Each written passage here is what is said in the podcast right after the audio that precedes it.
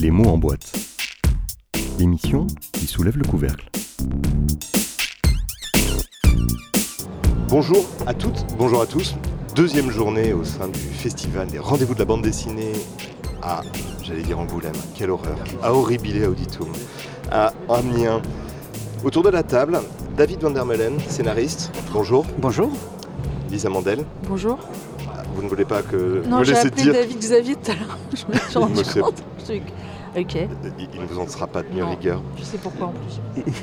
Pourquoi vous l'avez appelé Xavier? Parce que je crois que j'ai pensé à Ah. Xavier Levental, je Oh sais là pas là, pourquoi. oui. Non, mais j'ai fait un. Me voilà, me voilà associé. Ah non, non, non, C'est l'avantage d'avoir un certain nombre d'années d'expérience dans la bande dessinée, d'être auteur de, de longue date. Vous l'êtes tous deux. Euh, Ça veut dire quoi être auteur professionnel en bande dessinée? Que l'on soit scénariste ou dessinateur? Bah, professionnel, pour moi, ça veut dire que c'est notre activité principale. Enfin, je vais être dans une définition factuelle. hein. C'est notre activité principale. Euh, Idéalement, euh, c'est ce qui fait notre, la majorité de nos revenus. Malheureusement, c'est pas toujours le cas. Et puis, euh, c'est une activité journalière, enfin, euh, qui, qui, ouais, qui occupe euh, une grosse partie de notre, de notre temps libre, de notre temps, quoi. Mhm. Oui, c'est de, c'est par là qu'on a nos, nos revenus euh, principaux. Oui. Alors, on parlait en préparation de cette émission des choix, des, des commandes que l'on accepte, des œuvres que l'on fait, de celles qu'on aurait peut-être dû ne pas faire. On n'a pas parlé, enfin, aucun de vous deux n'a parlé des œuvres qu'il aurait voulu faire et qu'il n'a pas faites encore. Euh, comment fonctionne ce parcours de découverte, de rencontres et qui aboutissent à des projets éditoriaux comme tous ceux que vous avez pu mener l'une et l'autre? Lisa Euh, ben, donc, euh, on en parlait euh, juste avant. Il y a eu en fait toute une émission en off que vous n'entendrez jamais. C'est- pas plus mal. voilà. Bah, en fait, ça se fait beaucoup par les rencontres. En fait, je pense que ça dépend vraiment des auteurs et ça dépend des époques. L'époque à laquelle David et moi appartenons, c'est une époque où, quand on a commencé, il n'y avait pas les réseaux sociaux. Donc, bah, c'était des rencontres ou éventuellement des dépôts de projets. Moi, en ce qui me concerne, j'ai été en fait. J'ai eu de la chance, c'est-à-dire que j'ai été contactée, euh, j'ai été d'abord dans la même classe que Boulet, qui, était à l'époque, qui travaillait déjà chez Cho. Moi, je travaillais déjà pour la presse, pour Milan Presse, euh, après un stage en entreprise euh, qui avait bien fini. Et, euh, au moment du, j'ai commencé à travailler pour Cho en, en étant encore étudiante. Et au moment du diplôme, Jean-Claude Camano, qui était à l'époque directeur artistique de Cho, euh, m'a proposé de faire un projet. Et à l'époque, bon, Titeuf était vraiment, euh, je pense que c'était le pic de la célébrité de Titeuf. Il m'a dit, j'étais à l'époque la seule euh, femme en fait euh, de, de Cho. C'était encore l'époque où il y avait très très peu de femmes. Et il m'a dit, euh, est-ce que tu voudrais me faire un show féminin? Alors, je fais bien sûr, euh, Jean-Claude. J'ai fait un projet qui n'a rien à voir, où euh, par contre j'ai gardé un personnage de petite fille, mais qui est complètement unisexe, et je suis partie sur Nini Patalo, euh, qui est ma première, euh, mon premier album que j'ai fait euh, en 2003. Et à partir de là, donc c'est vraiment des rencontres, parce qu'à partir de là, il se trouve qu'il y avait toute la nouvelle BD qui commençait vraiment à exploser, euh, des Louis Trondheim, euh, du Pied Berberian, Lasso, euh, enfin il y, avait, euh, tous ces auteurs-là qui commençaient à avoir une, quarantaine d'années, donc euh, 35-40 ans, qui étaient connus, et qui avaient des enfants de l'âge euh, de lire euh, Nini Patalo. Et donc en fait, tous ces auteurs-là ont acheté Nini Patalo à leurs enfants, ont bien aimé parce que c'était, c'est vrai que je pense qu'il y avait un univers qui ressemblait, et du coup m'ont euh, quelque part parrainé et m'ont en fait permis d'éditer chez des gros éditeurs après. Enfin, il y a eu Glénat qui m'a donné ma chance avec Nini Patalo, mais ensuite il y a eu Jean-Christophe Menu avec l'association, il y a eu Lewis qui m'a beaucoup aidé, il y a Dupé Barbian qui m'ont parrainé plusieurs fois, et en fait, en fait c'est ce groupe-là qui m'a aidé à, émerger. Puis ensuite, une fois qu'on est lancé, enfin moi c'était un peu la machine folle, j'ai plutôt eu du mal à, à refuser les projets, donc je me suis retrouvée dans un truc qui s'emballe comme ça, et puis ça s'est jamais arrêté en fait. C'est- La, la présentation qu'en fait Lisa ressemble à- un peu à l'équation euh, ou au calcul statistique que vous faisiez tout à l'heure, David. 95, 90% de rencontres, 5% de chance et 5% de, de talent. Voilà, c'est ça, c'est à peu près Ça, ça. c'est un oui, album. non, mais c'est vrai que le- l'entre-genre, c'est très important.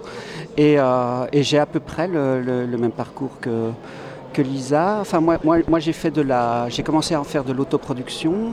Euh, j'ai créé ma petite structure. J'ai édité des, des, amis qui faisaient aussi de la- de l'autoproduction.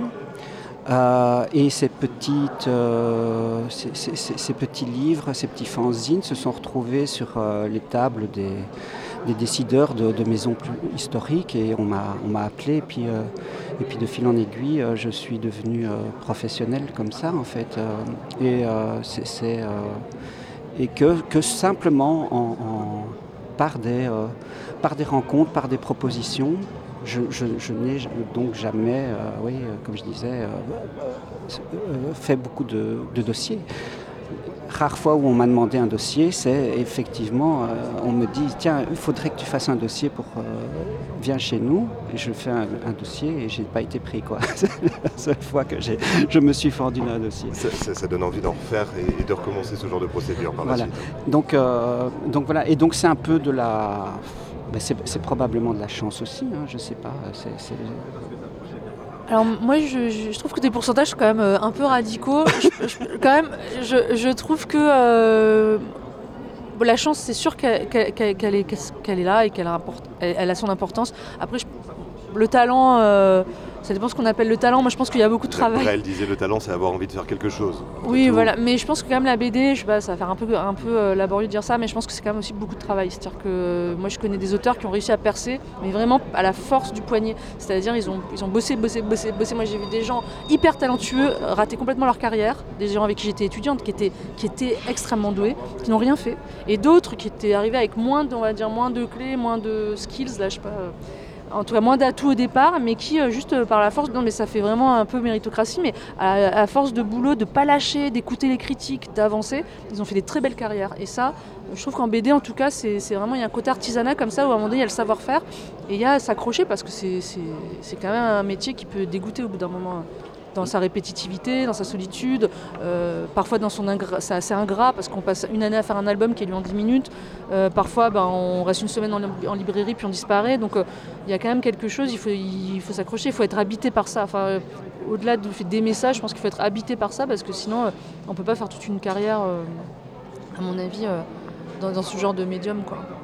Alors David a trouvé une, une, excellente manière de ne pas faire des albums qui se lisent en 10 minutes avec euh, récemment, euh, aux côtés de Daniel Cazenave, l'adaptation de Sapiens, euh, l'ouvrage phénoménal de, l'historien israélien Harari. C'est aussi l'un des fils thématiques de cette manifestation, le lien, la connexion entre la bande dessinée et le volet scientifique, dit-on, mais c'est plutôt la manière dont la bande dessinée peut s'emparer, comme si elle ne l'avait jamais fait par le passé, de sujets qui soient sociologiques, qui soient historiques, qui soient véritablement à portée euh, scientifique. Est-ce qu'en quelques mots, même si j'ai bien compris que ça allait être très compliqué, vous pouvez nous expliquer comment s'opère cette euh, transformation de Sapiens, qui, est un best-seller mondial et, dont les bandes dessinées aujourd'hui que vous réalisez sont en passe de l'être aussi une trentaine de langues de traduction, si j'ai bien compris. Euh, oui, on est à 30, 37 ou 39 langues, je ne sais plus. Oui, alors je ne sais pas, et euh, je pense que la première chose, c'est qu'il faut être insouciant et pas avoir peur, et être très insouciant, voilà. Et, euh, alors euh, on sait aborder ça de façon sereine. c'est sûr qu'avec le recul, on a été vraiment... on a accepté ça de façon totalement folle en fait. on ne se rendait pas compte de la, de la complexité, de la difficulté de ce que ça allait, être. Malgré que j'étais rompu à l'exercice, puisque j'avais fait euh, avec euh, ma compagne Nathalie Van Kampenhout la, la, petite BDTech des savoirs, où on avait fait quand même euh, près de, 30 titres. Donc on avait quand même accompagné plusieurs, titres dans l'adaptation de textes scientifiques, on va dire. Et, donc on avait vu c'était pratiquement 30 duos différents, chaque fois une autrice, un auteur avec euh, un spécialiste ou une spécialiste. Et, effectivement, euh, on a eu 30, 30 euh, façons de, faire. Et ça m'a beaucoup, beaucoup apporté pour, être, pour être un peu serein. Et, et, quand on m'a proposé Sapiens, j'ai dit bah oui, Enfin, c'était comme un, titre de plus. Quoi. ce qui est amusant, c'est que parmi tous ces binômes de la BDTech, il y en a un qui n'avait jamais lu de bande dessinée auparavant, qui n'était pas vraiment convaincu. C'est Hubert Reeves. Oh, il n'y avait pas que lui. Il y en avait beaucoup qui, n'en avaient pas lu ou qui euh, connaissaient euh, Black et Mortimer, Tintin, et puis c'est tout. donc euh, oui, mais c'est pas. Et c'est le cas également pour Harari, qui n'avait pas ah, a, priori. Alors lui, il n'a rien lu. il n'a même pas un Tintin. Même pas un oui. Non. Et euh, mais c'est, euh, Yuval est quelqu'un de, enfin c'est peut-être la personne qui, me qui, m'étonne le plus dans, toutes les personnes que avec lesquelles j'ai travaillé, parce qu'il apprend extrêmement vite. Et euh, c'est un, esprit euh, d'une vivacité et d'une intelligence euh, vraiment hors du commun. Et c'est très très impressionnant. Donc en fait on lui explique quelque chose et il l'assimile et il le comprend. Ce qui est, qui est quand même extrêmement pas évident parce que la bande dessinée, alors d'accord il y, y, y, a des écoles de bande dessinée, euh, mais ça, on met 3-4 ans à faire un cursus. Mais euh, si ça marchait, tous les gens qui sortiraient de là seraient professionnels. C'est très très loin d'être le cas. Donc ça ça, ça, ça, ça, se, ça se transmet pas vraiment. Euh, la bande dessinée, c'est organique en fait, il faut le sentir. Bah, c'est c'est pour ça que c'est toujours très compliqué d'expliquer comment ça marche la BD, parce que en fait, c'est moi, j'ai pas eu de cours, par exemple. J'ai jamais, j'ai jamais été un seul cours de ma vie de, bande dessinée. J'ai tout appris en, lisant des BD, quoi. Je sais pas, toi, tu as, été, as fait une école bah, Moi, j'ai fait euh, les arts déco de Strasbourg, mais à l'époque, c'était très illustration jeunesse. Hmm. Euh, exercice euh, auquel je n'excellais pas, loin de là, j'étais très nulle. Mais on a eu des cours de BD, mais très peu. En vérité, moi, je pense que j'ai plus appris en regardant ce que faisaient les autres et en en lisant, surtout en en ayant ingurgité une telle quantité euh, depuis l'enfance, et puis en en, faisant. Euh, c'est vrai que euh, moi, j'ai vrai que j'ai les théories sur la BD, les gens qui font des théories sur les cadrages et tout, j'ai toujours été assez hermétique parce que c'est vrai que moi, je vis la BD comme quelque chose de super organique aussi. C'est très instinctif. Je, vais me dire, tiens, ça, il faut que ce soit découpé comme ça, que le cadrage soit comme ça, mais je ne saurais même pas le rationaliser. Je sais que c'est parce que ça marche comme ça. Et c'est d'ailleurs, c'est ce que je préfère moi dans la BD, c'est le découpage et le rythme et les dialogues, mais je saurais même pas. Euh, ça vient vraiment de l'intérieur. Je pense que moi, pour, pour moi, c'est l'accumulation de, de, lecture depuis 40 ans de lecture. Euh, je pense on, on, intègre les choses comme apprendre à parler ou apprendre à marcher. c'est du feeling en fait. C'est un peu comme expliquer comment on fait du jazz. Comment on apprend à marcher. Je veux dire, à un moment donné, ça vient, on marche et puis un peu théoriser sur la marche, hein. mais en réalité, quand on marche. Logiquement, il faut passer du stade assis au stade bah, debout. Le dessin, c'est la même chose, puisque d'abord, tous les enfants dessinent. Donc en réalité, euh, je pense que c'est juste que les gens, certains, beaucoup d'auteurs disent ça, mais c'est vrai, il y en a qui s'arrêtent de dessiner, il y en a qui s'arrêtent pas. Nous, on fait partie des enfants qui se sont jamais arrêtés. Et du coup, bah, comme la marche, comme la parole et comme tout, euh, en pratiquant toute sa vie, on progresse, quoi, C'est comme euh, être drôle, quoi. C'est.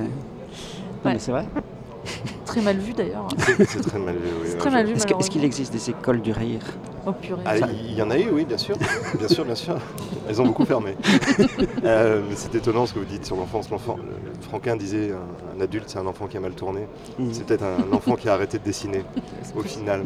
Euh, cette approche scientifique dans Sapiens qui retrace l'histoire et le parcours de l'humanité jusqu'à devenir Sapiens Sapiens, euh, c'est un des volets de, votre travail.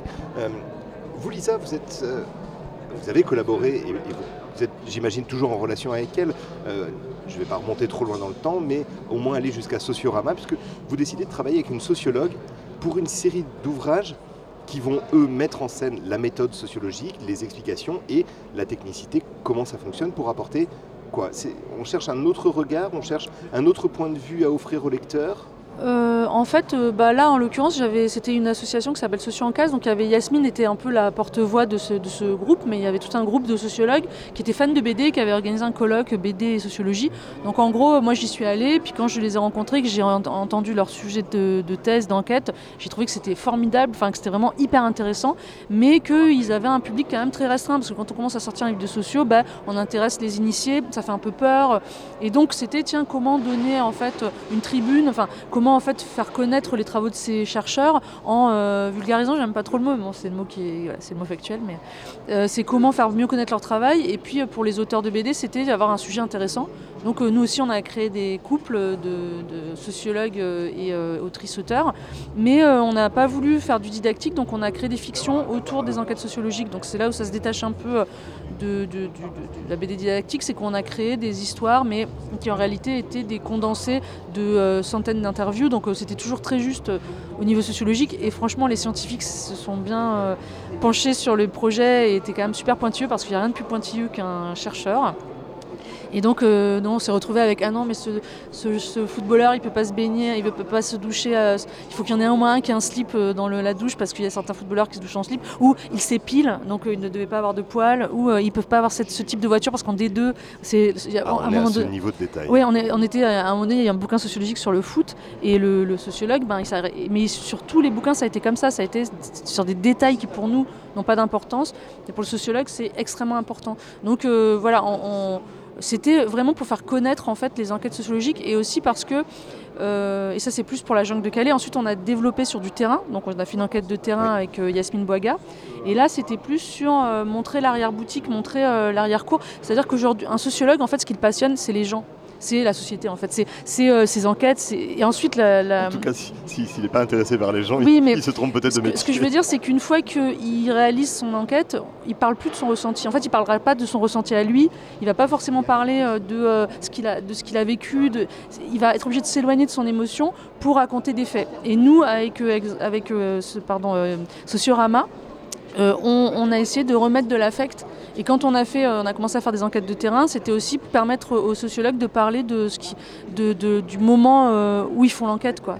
Et, euh, et, remettre un peu du ressenti et de, l'émotion dans leur projet parce qu'en fait ils sont nourris de ça. En réalité c'est ça qui les fait, qui les nourrit, c'est ça qui les habite, mais ça se ressent pas forcément dans leur bouquin. Voilà. Avec Yuval, vous avez des mêmes difficultés. J'imagine qu'il n'empêche pas de mettre des poils sur Cro-Magnon, ce serait compliqué. Euh, mais, des mêmes difficultés de, détail, de sens de la précision. Ah, ce n'est que ça, oui, ce n'est que ça. C'est ah. euh, vraiment euh, poussé, vraiment à l'extrême. C'est-à-dire que, que quand à peu près nos, on a entre une planche à plus ou moins entre 4 et 15 moutures différentes.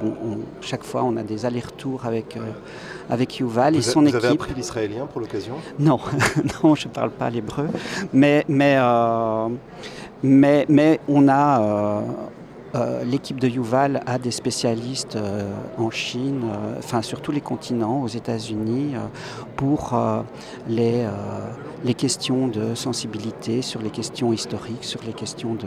Et, on a des fact-checking comme ça qui, qui, sont, qui sont permanents. Et, et donc c'est un, un, travail extrêmement complexe, d'autant plus que le livre est traduit en 37 langues, mais en 37 langues en même temps. C'est-à-dire que euh, d'habitude, un, bouquin, euh, il, est, il, est, fait en français, par exemple, et puis on va euh, l'année d'après à Francfort et puis on, vend les droits. Non, là, le livre est fait expressément dès, mon travail avec Daniel et Yuval, on le travaille pour toutes les langues. Et donc les, les, les, éditeurs, les différents éditeurs dans le monde reçoivent les planches euh, dans le cours de l'année. Et euh, dès qu'il y a un truc qui ne va pas, euh, ils nous le disent et on dit ah non mais ça pour notre pour notre marché c'est no way vous n'y pensez même pas. Et, Quand vous dites no way c'est quoi C'est ça veut dire que sensitive readers qui vont avoir une lecture. Bien sûr, bien ah sûr. ah oui oui il y, y, en a deux trois différents des sensitivity readers. Et, et, et donc, euh, c'est euh, alors c'est des problèmes politiques pour la Chine, par exemple, c'est des problèmes euh, politiques pour, pour les États-Unis. finalement, le pays qui est le plus où il y a le plus de, de, contributions sur ce point de vue, c'est les États-Unis. Et parce que c'est très, surtout sur les, questions raciales. Et comme évidemment le livre de Sapiens euh, aborde euh, très profondément la question raciale. Euh, alors le bouquin, ça s'est bien passé, mais en fait, dès lors qu'on met les choses en images, et qu'on essaye d'y mettre un peu d'humour ou un peu de, dérision, et, le fait même de le dessiner, ça met une distance, eh bien ça, pose énormément de problèmes. Donc oui, c'est un, travail de tous les jours. Des contraintes auxquelles vous avez fait face. Alors les sensitive readers, peut-être pas, encore que. Euh, non, bah on a fait face aux sociologues eux-mêmes, c'est-à-dire que quand ils voyaient leur, euh, leur œuvre euh, adaptée en fiction, euh, il y en avait certains qui, faisaient marche arrière. C'est-à-dire que dans leurs livres, par exemple, il y, a, y a une BD qui s'appelle, euh, euh, c'était la petite mosquée dans la cité. Donc c'était sur, sur la vie d'une mosquée avec son imam, comment ça fonctionne et tout ça. Et en fait, à un moment donné, alors pourtant, donc, on dirigeait ça avec Yasmine Bouaga, qui est quand même ben, euh, qui, est concerné, qui est, d'origine tunisienne, qui, euh, bon, c'est même pas ça, mais je veux dire, on ne pouvait pas nous soupçonner euh, de racisme ou de quoi que ce soit, mais à un moment donné, la, sociologue dans son livre parlait de la radicalisation. Mais quand on a voulu mettre un personnage qui se radicalise dans la BD, on s'est heurté à euh, la sociologue qui avait hyper peur que le livre, comme, comme elle, elle était française. En fait, je pense qu'il y avait un, conflit de légitimité. Elle avait fait ce bouquin sur les mosquées sans être elle-même musulmane, sans être concernée, et du coup, elle avait très peur qu'on puisse la taxer d'islamophobe. De, de, et, du coup, elle voulait minimiser à fond le côté radicalisation, alors que en plus, cette mosquée en question, elle avait été sujette à de la radicalisation. Pas évidemment pas tout le monde, mais il y a eu des radicaux. Donc on a, on a essayé d'amener ça de la manière la plus douce possible en lui disant, mais on ne peut pas ne pas en parler. Si on parle de la vie d'une mosquée et qu'on ne parle pas des, gens qui se radicalisent, on, va nous le dire. On va dire, mais comment ça se fait, vous parlez d'une mosquée Et ça venait, en plus, c'était tout autour des, attentats du 13 novembre. Enfin, je veux dire, on était dans une période euh, qui était très chaude. Et du coup, on a réussi à en parler, mais ça a été. Alors que dans son livre, elle en parle. Mais parce qu'on avait créé une fiction. Et le fait de créer une fiction, elle avait plus envie du coup qu'on mette trop ce truc-là. Et donc on a réussi à le faire. En plus, je pense qu'on l'a fait plutôt intelligemment. Mais euh, ça a été difficile parce que euh, voilà. Donc là, on s'est retrouvé. En fait, on a souvent beaucoup d'autocensure nous euh, en bande dessinée. On a eu beaucoup d'autocensure, enfin directement issus des sociologues eux-mêmes qui avaient peur que avec de la fiction, ça déforme leurs propos, de ce qu'on allait dire. Ils sont quand même très sensibles à, ça, quoi. Alors il y, y, a votre co-religionnaire David votre corrigionnaire, c'est Daniel euh, Casaneuve, qui disait la bande dessinée, il n'y a aucun territoire dont elle ne peut s'emparer, en fait, que ce soit de la poésie, de la philosophie.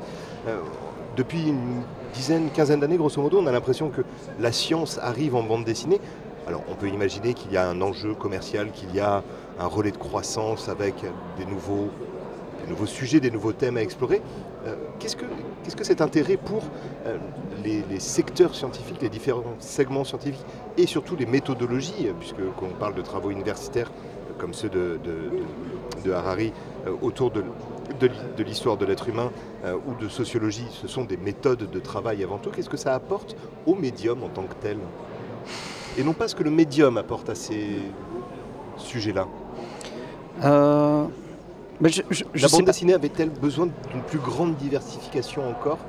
Mais euh, ça a toujours existé, hein, la, BD euh, didactique, euh, elle n'est pas neuve, mais c'est vrai que depuis, on va dire, 2016 a été une année quand même où il y a eu énormément de choses, où il y, a eu,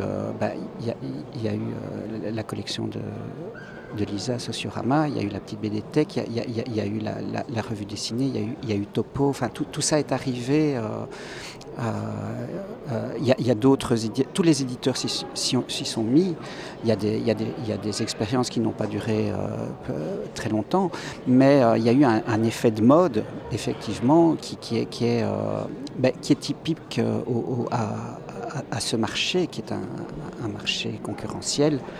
Et comme il y a eu dans les années 90 l'avènement de, de l'heroic fantasy, tout le monde s'y est mis. Euh, après, c'était le, le manga. Après, c'était l'écriture de soi. Euh, il y, a eu des modes comme ça. Il y a eu le, ce qu'on a appelé le roman graphique. Et puis, il y a eu, oui, la, BD du réel qui est arrivée. Et, euh, et, c'est un peu un, c'était un peu un hasard parce que, par exemple, Lisa, on, a appris pendant qu'on montait nos, structures respectives qu'on on faisait à peu près, euh, enfin pas la même chose parce que Lisa s'était concentrée sur la sociologie et nous on avait, on a fait un titre de sociologie, hein. mais, mais, mais, euh, on, était, euh, on a été très étonnés de, et, d'après entendre que partout, c'était dans l'air du temps. je ne sais pas, mais c'était enfin moi je le, je le, je le sentais que c'est que c'est que il y avait un, un intérêt du public. En fait, c'est aussi euh, pour, pour, pour, un public qui pense qu'il euh, n'aime pas la bande dessinée ou qui a un, un préjugé que la, bande dessinée, c'est euh, Tintin et Boulet Bill, quoi, tu vois. Et, et- et qu'il y a, y a quand même euh, euh, façon d'apprécier euh, le médium de façon euh, avec, avec des intérêts pour les, les lectrices et les lecteurs. Lisa, vous vouliez intervenir Alors, Oui, la je- je structure dont David euh. parle, c'est exemplaire, la maison d'édition. Non, non, Non, non, non. c'était euh, Sociorama. C'était la, la Sociorama, collection pardon. Chez Casterman. Ouais. Oui, mais alors moi je, pense qu'en fait c'est l'écriture de soi qui a amené euh, aussi à l'écriture. C'est-à-dire que à, la bande dessinée du réel, parce qu'en fait les blogs BD ont d'un coup lancé plein d'auteurs qui euh, avaient, euh, ont commencé à parler d'eux. Moi la première. hein. Et en fait le parler de soi au bout d'un moment, bah, c'est comme l'enfant au début, il est autocentré sur lui-même, puis d'un coup il fait bon bah ça y est, ma vie d'auteur de BD, je pense que je l'ai raconté. Et d'un coup après avoir parlé de soi, on va parler du monde qui nous entoure. Et je pense que tout naturellement, du coup, il y a beaucoup d'auteurs qui ont commencé leur carrière en parlant d'eux et qui ont continué en parlant euh, du monde qui les entourait. Et je peux en citer plein. Mais, euh, mais euh, pour moi aussi, c'est pas une mode. C'est-à-dire que oui, c'était dans l'air du temps, mais je pense que c'est quelque chose qui n'avait pas du tout été exploité. C'est qu'on trouve un gisement de pétrole et d'un coup on se dit allez Mais en fait, euh, ça- bon, faudrait éviter. Mais euh, ce que je veux dire, c'est que je pense que, que, c'est, que la BD est spécialement adaptée quand même à, l'écriture du réel et que jusqu'à présent ça avait été sous-utilisé. Alors il y a évidemment toujours cité euh, Spiegelman, cité Joe Sacco, euh, cité euh, Guibert ou cité Davodo, enfin en gros pour, pour en citer quelques-uns qui étaient déjà là il y a- avant, qui ont fait de la BD en précurseur, de la BD documentaire. Mais en réalité, c'était vraiment un- un- une terre vierge quoi. Et du coup, euh, tout le monde est arrivé dessus. Mais, pour moi, c'est pas une mode dans ce sens que je pense que c'est parti pour rester. Ça va être un style. Maintenant, c'est un style de BD parmi tous les styles de BD, euh, de la même manière que l'heroic fantasy, la SF ou le manga, ça va pas s'en aller. En fait, c'est juste que d'un coup, on ouvre une porte, un univers qui n'avait pas été, euh, voilà, on, on déflore le truc, euh, tout le monde y va, et puis après, bah, ils vont rester les purs, quoi. Et puis les autres, ils feront autre chose. Mais je pense pas du tout que ça va passer de mode, parce que parce que c'est juste que ça, voilà, ça va être, c'est un nouveau style, quoi. Ça, Oui, un nouveau terrain, un nouveau terrain de jeu pour le médium en fait. Oui, et, je trouve que ça, ça enrichit euh, la, la bande dessinée. Je trouve ça très, très, très bien en fait. Euh, je, enfin, je vois pas, euh, je vois, je vois pas le problème en fait. Ah non, au contraire. euh, Au contraire. euh, de toute façon, il n'y a pas vraiment de, de- de concurrence dans notre métier. Euh, c'est- c'est- c'est c'est le, le- le- le gâteau, il grossit euh, de toute façon. Oui, et on a de moins en moins de parts, mais quoi qu'il en soit, on- que ça- la le- part. Ça, c'était un autre problème. Le gâteau ou le camembert, et là je Mais- rebondis Ouais. et je retombe sur mes pattes parce que je voulais en parler. Exemplaire, la maison d'édition que vous avez créée, qui elle-même découle de, de réflexions personnelles et d'une réflexion sur l'industrie du livre. Oui, Ça va nous amener à parler de Se rétablir, votre dernier ouvrage du réel donc. Mais quelques mots sur exemplaire quand même. Bah, exemplaire, c'est venu après, bah, moi l'année prochaine, je fête mes 20 ans de carrière, donc un peu moins que, David, mais euh, pas mal non plus. Euh, en fait, c'est venu d'un ras-le-bol hein, qui s'est installé au fur et à mesure des années, où moi assis- je suis arrivée dans la BD, bah, un peu comme toi, je pense. Je suis arrivée à la fin de l'âge d'or, ça commençait un peu à devenir, mais on avait encore le prix à la planche, les 46 cc, les 46 pages couleurs classiques, on était encore correctement rémunérés. Par contre, les ventes de livres vraiment commençaient à s'effondrer je suis arrivée, parce que, quand je suis arrivée, parce que les magazines fermaient les uns après les autres. Et en fait, moi, j'ai assisté à cette paupérisation de la profession. Je l'ai vu de mes yeux. Et surtout, j'ai vu l'arrivée du roman graphique. Alors, c'est super, on adore, mais euh, c'est le, la, la rémunération forfait. Donc, c'est des auteurs qui se retrouvent avec des paginations énormes et payés 10 000 euros, 15 000. Alors, quand ils ont de la chance, ils négocient mieux. Mais euh, donc, j'ai vu ça. Et Pour des vu temps de travail qui vont temps de travail de 2, énormes. 3 ans, 4 Et, ans parfois. euh, la fin aussi de l'auteur qui fait sa page, qui l'envoie, puis après il va à la plage. Après là, c'était l'auteur, il fallait qu'il scanne, il fallait qu'il fasse son machin, il fallait qu'il livre les fichiers déjà bien. En fait, on lui demandait, on a commencé à lui de nettoyer nos planches, de remettre les- l'orthographe. Tous ces trucs-là euh, sont arrivés, sont accumulés. Donc, moi, je voyais l'auteur qui devenait un espèce d'homme orchestre, une femme orchestre, à faire 3000 trucs, à être payé de moins en moins, avec des éditeurs. Alors, ça s'est arrangé, hein, parce qu'en fait, il y a eu un moment où, par exemple, Marion Montaigne, pour euh, Tu m'auras moins bête, donc qui à l'époque était un blog qui avait déjà 50 000 abonnés, euh, on lui a proposé une somme dérisoire, genre, euh, je sais plus, c'était pas 2500, un truc. et du coup, les bras lui en sont tombés. On est arrivé à des auteurs, à des éditeurs qui proposaient sans scier des tarifs dégueulasses à des auteurs, parce que bah, maintenant c'était comme ça. Et donc, moi j'ai vu ça, plus je fais partie de ce que j'appelle la middle class de la BD, donc j'ai toujours édité chez des gros éditeurs avec un dessin en fait un peu alternatif et sans faire des ventes mirobolantes, mais suffisamment pour pour bosser toute ma vie.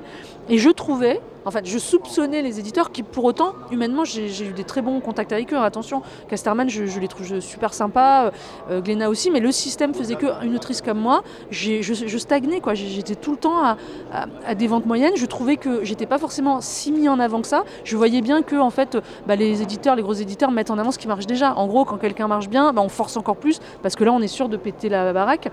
Donc euh, voilà, il y avait des, tout était mis sur le dernier Corto Maltese. Euh, voilà, tout était mis sur des auteurs morts, alors que moi je me sentais encore bien vivante. Et j'avais une petite frustration, plus euh, la profession qui se paupérisait parce que les droits d'auteur bougeaient pas, c'était impossible à négocier. Et je me suis dit, je vais m'auto-éditer. En fait, et je voulais savoir ce que ça faisait aussi de s'auto-éditer. J'avais une espèce de curiosité, alors hyper saine, hein, à me dire, oh là là, j'aimerais bien voir. Et en fait, euh, tout le monde m'a annoncé que ça allait être horrible, que vraiment c'était horrible de s'auto-éditer. Donc du coup, j'ai écouté tous les conseils, j'ai préparé le truc, ce qui fait que ça n'a pas été trop horrible.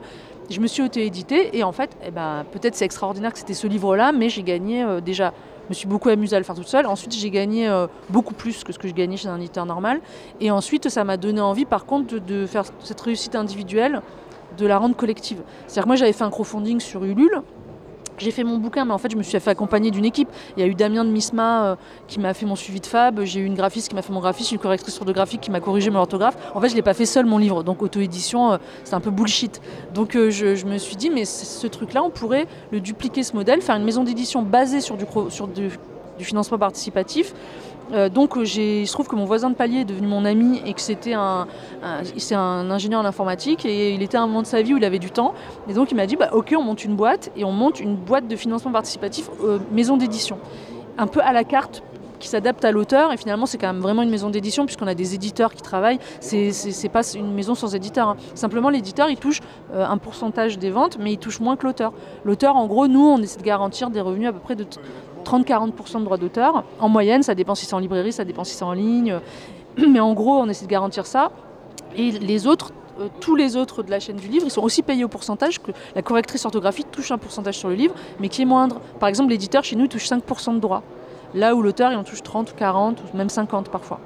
Donc, euh, donc tout le monde est payé au pourcentage et euh, l'auteur, il, il, est vraiment. L'idée aussi, c'était de remettre l'auteur au centre de sa production, où il s'entoure d'une équipe qu'il a choisi, enfin qu'on choisit aussi avec lui, euh, pour faire le livre euh, qu'il veut. Donc il est consulté au niveau du suivi de Fab, il est consulté au niveau de la maquette, il est consulté à tous les niveaux, bon, sauf la correction orthographique, hein, ça on, le corrige. Et puis ça lui permet de faire vraiment le livre qu'il a envie de faire. Et jusqu'à présent, les gens sont quand même assez contents. Alors les, gens ont gagné souvent plus que ce qu'ils auraient gagné dans une maison d'édition normale, ou pareil, mais comme les droits restent très élevés après, ben, en fait avec le temps ils rentrent dans, leur, dans leurs frais. Mais ceux qui sont plus contents, c'est vraiment ceux qui étaient édités chez des petits éditeurs qui payent très mal et qui se retrouvent chez nous à avoir euh, dix fois plus d'avance. Alors là, j'ai l'impression de parler que de gros sous, mais en réalité, il y a aussi tout le point. En fait, c'est se réapproprier son œuvre. Se réapproprier son œuvre, c'est artistique, c'est aussi économique. Donc moi, c'est vraiment venu de cette lutte-là, parce que si demain euh, on est salarié, si demain il y a une solution qui propose aux auteurs et qui me conviendra, ma maison d'édition, à la limite, si elle, un jour elle a plus de raison d'être, j'en serais heureuse. Je l'ai vraiment créée. D'ailleurs, ça se voit dans la production. On produit pas, révolutionne pas la BD avec ce qu'on produit. On est, pragmatique. Il y a des choses que j'adore, d'autres que j'aime bien. Enfin, globalement, j'assume tout ce qu'on a édité, mais c'est des choix très économiques.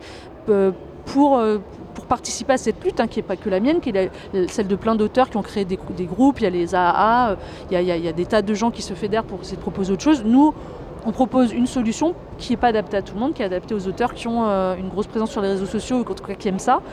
Avec une fan base. Euh, oui, mais ils peuvent, hein. ils peuvent, avoir 20 ans. Hein. Comme je dis, on a, on a lancé des gens de 20 ans, mais qui avaient une fan base suffisante. Et ben, ils ont fait des beaux crowdfunding chez nous, alors qu'ils n'avaient jamais fait d'album. Comme on peut lancer Boulet, euh, ça fait 25 ans qu'il fait de la, 20 ans qu'il fait de la BD et qui marche. Ben, d'ailleurs, lui, je pense que cette maison d'édition est tout à fait faite pour des gens comme lui. Et, ils vendent moins de livres chez nous. Ils vendent un peu moins de livres, mais au final, ils il en ressort. Euh, plus, enfin lui en tout cas il, était super content. Ça ne veut pas dire que nos auteurs ils bossent plus que chez nous, hein. bossent par, ils on peut, on pourrait pas de toute façon euh, travailler, on, pourrait pas devenir un modèle euh, total, c'est impossible. Mais on propose une alternative pour un certain nombre d'auteurs qui se font et n'ayant pas peur des mots, bananer parce qu'ils font leur promo. En fait, c'est eux qui vendent. L'éditeur, parfois, donne l'impression à l'auteur que c'est grâce à lui que son livre se vend, alors qu'en fait, il y a certains auteurs, c'est grâce à eux que leur livre se vend. Ils n'ont pas besoin d'avoir un grand nom derrière pour vendre leur livre. Et nous, voilà, c'est avec ces gens-là euh, qu'on travaille. quoi. Ça laisse rêveur, David? Euh, rêveur, non, pour moi non, mais, mais, mais je, je trouve le, le, le, modèle très intéressant.